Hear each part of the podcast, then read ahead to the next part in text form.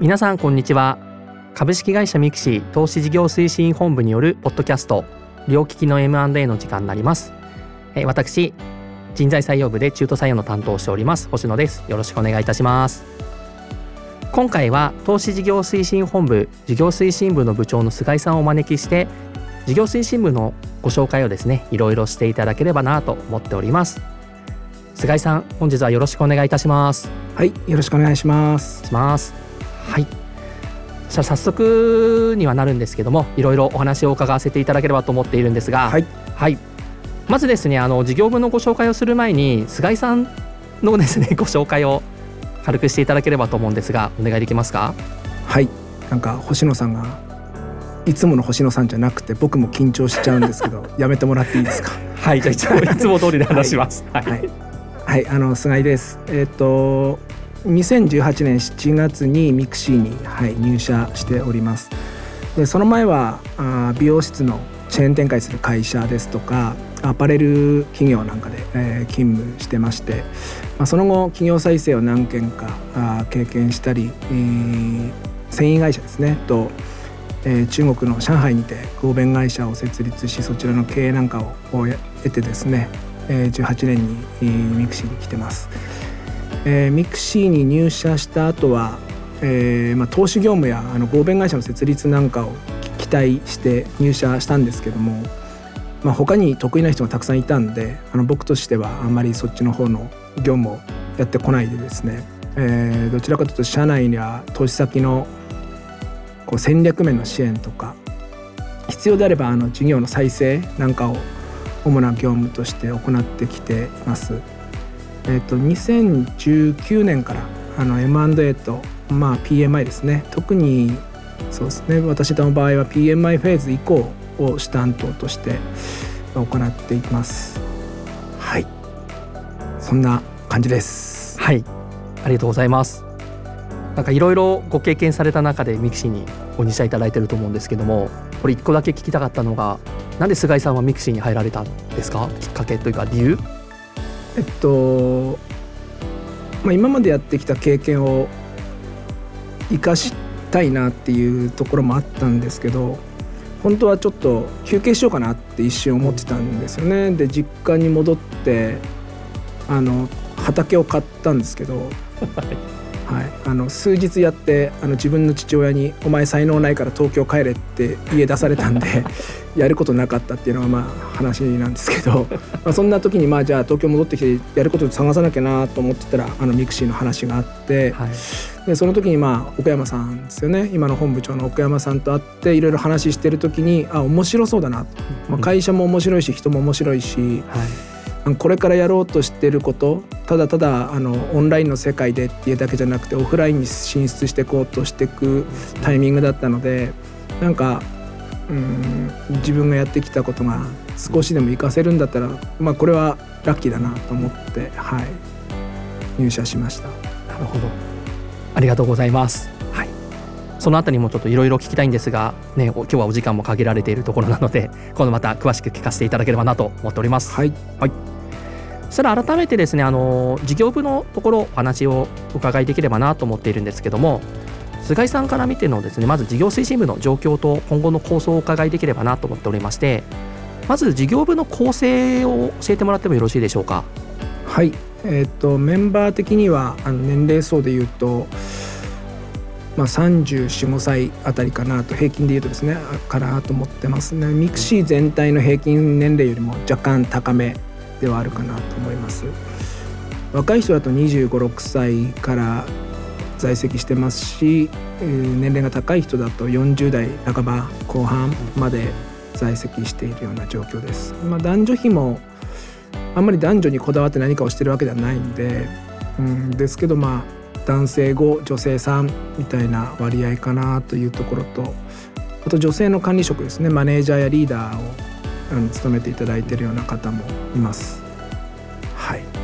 と PMI をやっていくまあ組織みたいな位置づけではあるんですけど基本的にその前職 PMI やってました M&A やってましたみたいな人たちがいるわけではなくて、うん、えー、自分の得意を発揮するフィールドを探してたらたまたまここに当たったっていうような人たちの方がどちらかというと多いのかなという印象です。うん、はい、ありがとうございます。そうした中であの菅井さんから見て事業部としてのいいところ反面まあこういったところは今度今後直していきたいなとか改善していきたいなと思うところあれば教えてもらってもいいですか？そうですね、まあ、部の特徴として、まあ、会社機能が一通り揃っているっていうところがまあ特徴かなと思ってます。まあ、あのマーケティング営業障害といったあのオフェンシブな機能も揃えてますし、まあ、PMI で最も注視するところというとやっぱ管理機能かなと思うんですけども、えー、経理財務うん人事労務、まあ、こういった機能もある程度こう揃ってはいるのでこういったところが一つの部の中にあるっていうのはあのユニークなところだなというふうに思ってます。えー、あと専門性が高い人たちと、まあ、チームを作ってこうコラボをしながらあの仕事を進めるっていうスタイルはあのユニークな仕事の進め方だなというふうには思ってましてなんかワンプロダクトにこう集中するっていう話とはちょっと違って案件ごとに適材適所必要な能力をチームにアサインしながらあ仕事を進めるっていうスタイルなので、まあ、その辺が若干こう事業部とかワンプロダクトの会社さんなんかとはちょっと違うところかなというふうに思ってます。あとやっぱり大人のビジネスマンが非常に多いなというふうに、まあ、先ほどの年齢の説明でもちょっと話したと思うんですけど多いなと思っていて結構それぞれの業界でなんか結果を出してきた人を集めてるっていうところも、まあ、あって、まあ、円熟したビジネスマンとか老成したビジネスマンがあのある程度こうポイントポイントにいてくれて若手の人たちの引き上げにもこう携わってもらってたりするという意味ではあの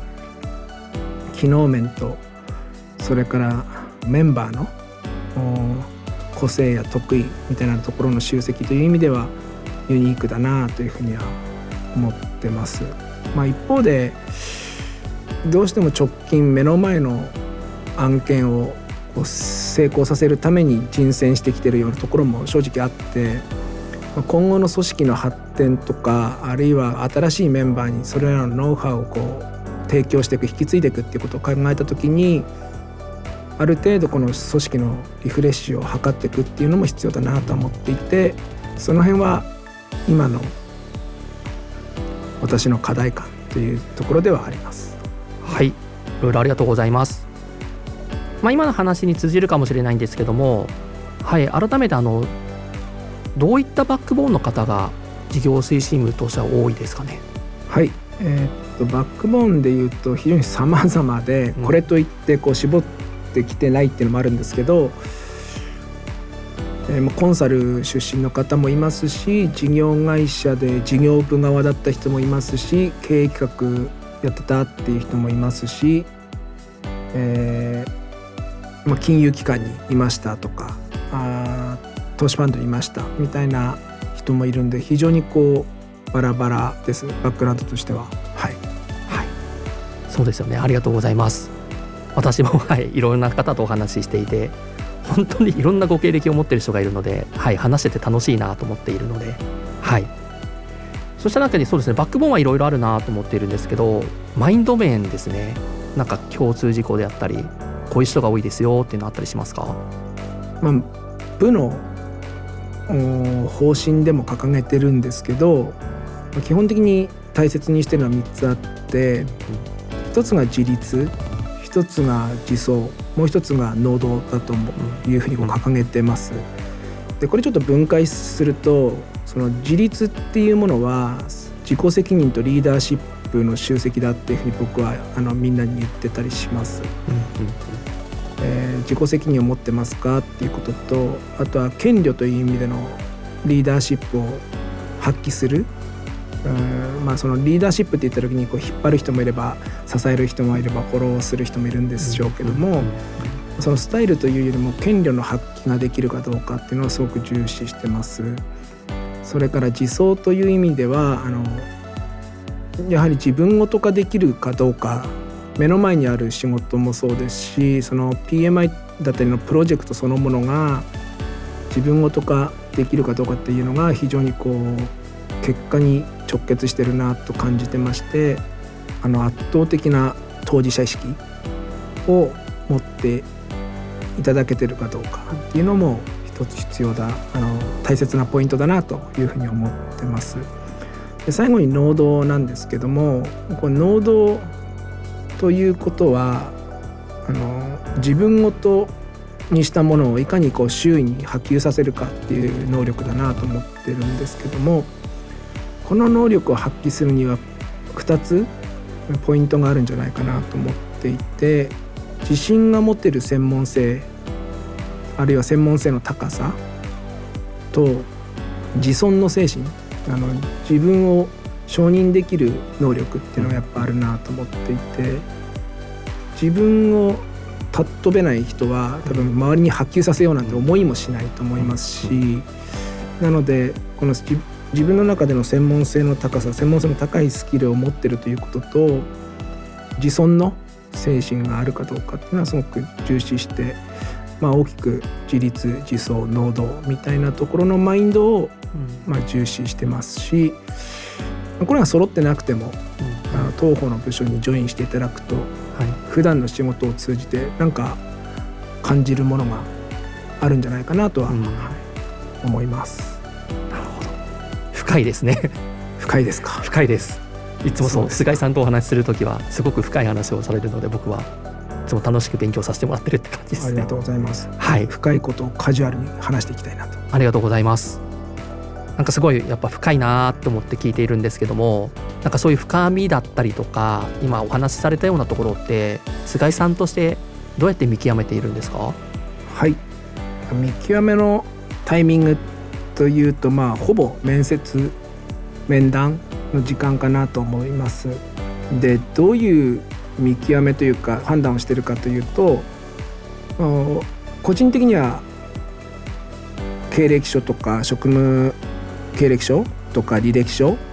を深々とこう読むタイプではなくてさらっと目を通しながら気になるワードを探しに行ってるというのが正直なところで気になるワードって何かっていうとどんなことにこう心血注いできたのかとか力を注いできたのかリソースを振ってきているのかみたいなところが結構気になるポイントで。うんそういったところを深掘っていった時に、えーと、自立とか自走とか能動のアクションが取れてたかどうかみたいなところは見ますし一番分かりやすいのは、まあ、仕事でも学生生活の中でも何かしら苦労した経験がある人？でその苦労した苦労話を聞きたいというよりもそのどうアプローチしたのかとかどうアクション取ったのかとかその時に自分が主体で物事をコントロールしうったのかただただこう何人かいるうちの仲間だったのかあるいは傍観者だったのかそのどういった立ち位置で自分のパフォーマンスをしてきたのかみたいなところを聞いたりはします。でその聞いてった先に深掘ってった先に、まあ、自立自走能動にヒットするものがあるないしはこれらの分解式に現れた項にヒットするような、うん、アクションが聞けたりした時にやはりその人ってちょっと魅力的だなと思いますしその魅力を今度は掘っていくみたいなことをずっと繰り返す、うん、はい、そんなアプローチかなと思います。はい。ありがとうございます。いやなんかすごいやっぱ深いなって今思って聞いていて。やっぱ菅井さんの面接を聞いてると結構深みがあるなと思っていて。なんか面接っぽくないので僕自身もいつも勉強になっているのでもし、ね、これを今回聞いていただいて興味持ってる方がいたらぜひ面接受けていただければなと思っております。お願いします。お願いします。ぜひはい。ね受けに来ていただきたいです、ね、そうですね。カジュアルでもいいんでね。はい、ぜひお話しさせてください。そうですね。でいろいろやっぱりあの事業部として、はい、業務であったりとかその考え方ってところがあると思っていてその中で事業推進部で働いていくとこういう力がつくよとかこういうキャリア築けるよっていうところがあれば教えていただければなと思うんですけどもいかがでしょうか？はい。部の中に非常に多くの機能を抱えてますで機能を担うために専門性の高い人たちがたくさんいますからそういう人たちと一緒にプロジェクトをやっていくだけである種そのビジネスの総合力というか総合格闘力というか、そういったものが上がっていくんだろうなと思ってます。まあ、マーケティングしかやったことないですっていう人が行ってその経理や財務やあの税務みたいなところに知見が及んでったり、えー、管理部門の業務しかやったことないですっていう人が一方で、えー、マーケティングの視点であのデータ分析してみて、えー、アウトプットがもうあの解析のための解析じゃなくてユーザーのユーザーを見たユーザーを見ている視点でのアウトプットができてたりとかどんどんどんどんその総合力という意味で上がっていくんじゃないかなっていうのが、はい、我々の部署でのどういう力がつくかっていうところに対しての、まあ、アンサーかなと思いますしあとややっていることが PMI それからその後に BPR とあのグロースの投資みたいなところですね。その子会社の成長を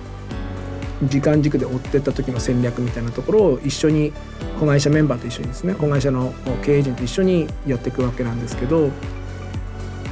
やっぱりその最も重要なことは仕上がり最後の仕上がりのイメージをいかにクリアに持つかうん、輪郭をはっきりと持つかっていうのはすごく重要だなと思っていてその単発単発の仕事をやっている限りいや機能的な仕事をやる限り非常にモジュールな仕事だと思うんですけどその最後のイメージを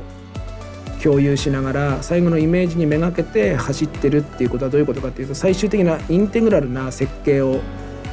常にし続けてるわけなんでこの最後の仕上がりに向かって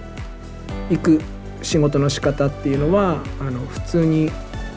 その機能を担っていくような仕事とはちょっと違っていてやはりそのプロジェクトという時間軸の中でやっていける仕事の醍醐味だなとは思いますし、はいまあ、最後の仕上がりを理解しながら今目の前にあることをどういうクオリティとどういうベクトルでやっていかなきゃいけないのかっていうのをずっとこうやり続けるんでこの仕事の仕方をこう求められるっていうのはなかなかないんじゃないかなというふうに思います。あとは結構こう仕事でも何でもそうですけど極端ですよね。あの何が極端かっていうと、まあ、このポッドキャストのタイトルが「両利きの M&A」だと思うんですけど両利きにするってすごい少ないじゃないですか世の中こう、うん、ほとんどがどっちか。はい。どっちかを選択しなさい。あの相反するものを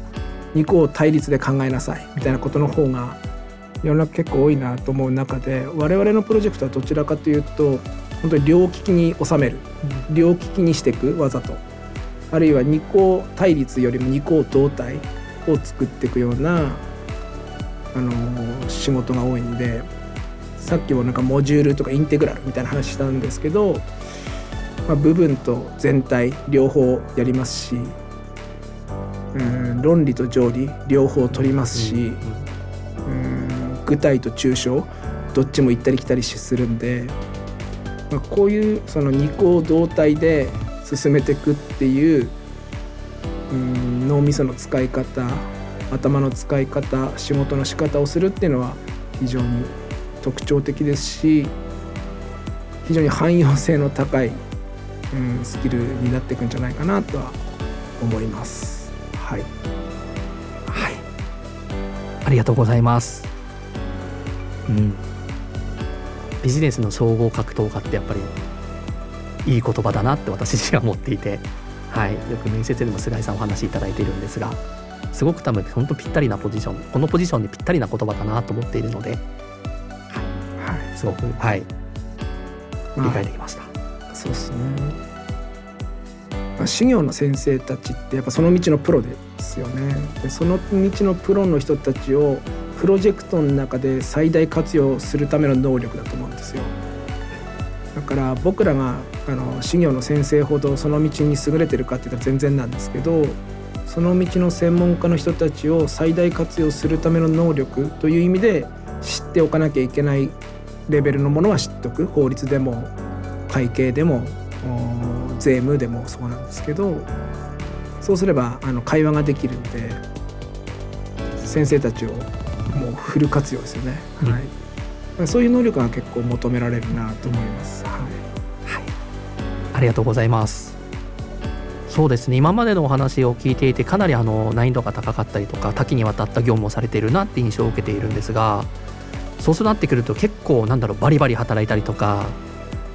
働き方っていうところはちょっと気になるなってところなんですけども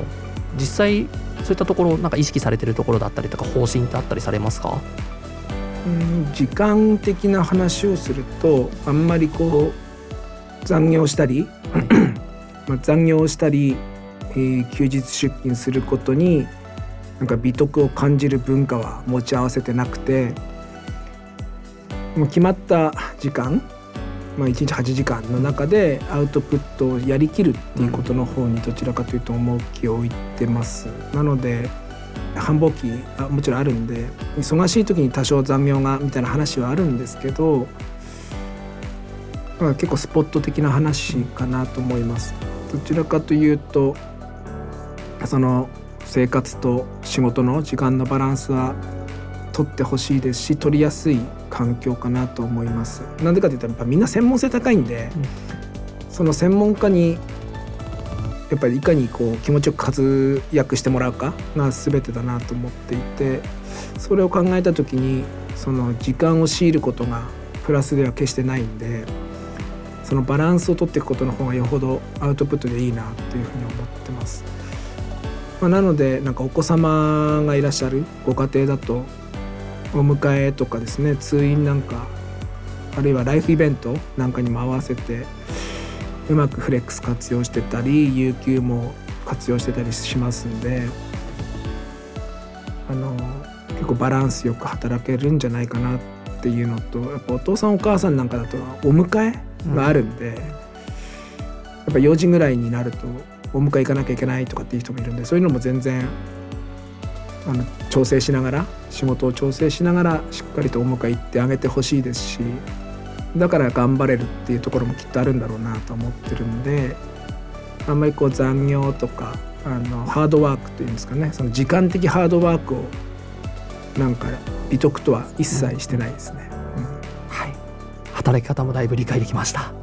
ですか？はい。ありがとうございます。はい、あのいろいろですね事業推進部の現状であったりとか、まあ、働き方も含めてですねお話をいただいた中でですね最後にお聞かせいただきたいところが事業推進部としてどういう組織今後作っていきたいかなっていうところと菅井さん自身のミクシー内でのキャリアそこを教えてもらってもよろしいですか？はい、えー、まあ組織の方向性とかどういう組織を作っていきたいかという問いに対するアンサーですとまあ、基本的にはやっぱりチームワークっていうのはすごく特に最近は興味があって、まあ、チームワークによる実現力ですよね。実現する力ってやっぱ個よりもやっぱチームの方があるなと思っていてその実現をするっていう意味でチームワーク。とはいえ一方でやはりその個人のポストプレーっていうのも僕はあの必要な時が場面場面あるなと思っていて個人のポストプレーの突破力みたいなところでやっぱり両面を持っているあるいは活用できる組織っていうのは魅力的だし、えー、そういったフレキシブルな組織はあの目指していきたいなと思いますし、まあ、ポストプレーができる人たちがあのチームプレーを発揮した時って強いなと思っていてうんそういった意味での総合力を設計していきたいっていうふうに思ってます。あと、まあ、さっきの働き方にもよるんですけど、まあ、気持ちよくアウトプットできる環境っていうのをやっぱり提供していかないとなと思っていてうん、まあ、働く働いてくれてる人たちが、あの仕事しやすいあるいは家族との時間を持ちやすい大切にしやすいそういう環境を私が率先して作っていくべきだなとは思ってるんで、はい、ですかね。はい、あとはまあ将来的に言うと、まあ、各自の好きなこととか得意なことを、まあ、我々の部署のフィールドを使って実現に近づけていくような、そういった組織というかフィールドにしていくのはうんありなのかなっていうふうには考えていて自己実現のバーとか言っちゃうとなかなか難易度というかハードル上がっちゃうんですけど、ま、一歩そこに近づくためのフィールドにしてもらう分にはあの非常にいい環境なんじゃないかなとは、はい、思ってはいます。で最後にあの私の、まあ、ミクシーでのキャリアっていう話なんですけど、はいまあ、ミクシー内でのキャリアっていう意味で言うと、まあ、本部目標我々のその投資事業推進本部の目標でもある企業価値の最大化っていう目標があるんですけども、まあ、そこに貢献していくっていう気持ちがまあ高いかなというふうに思っていて、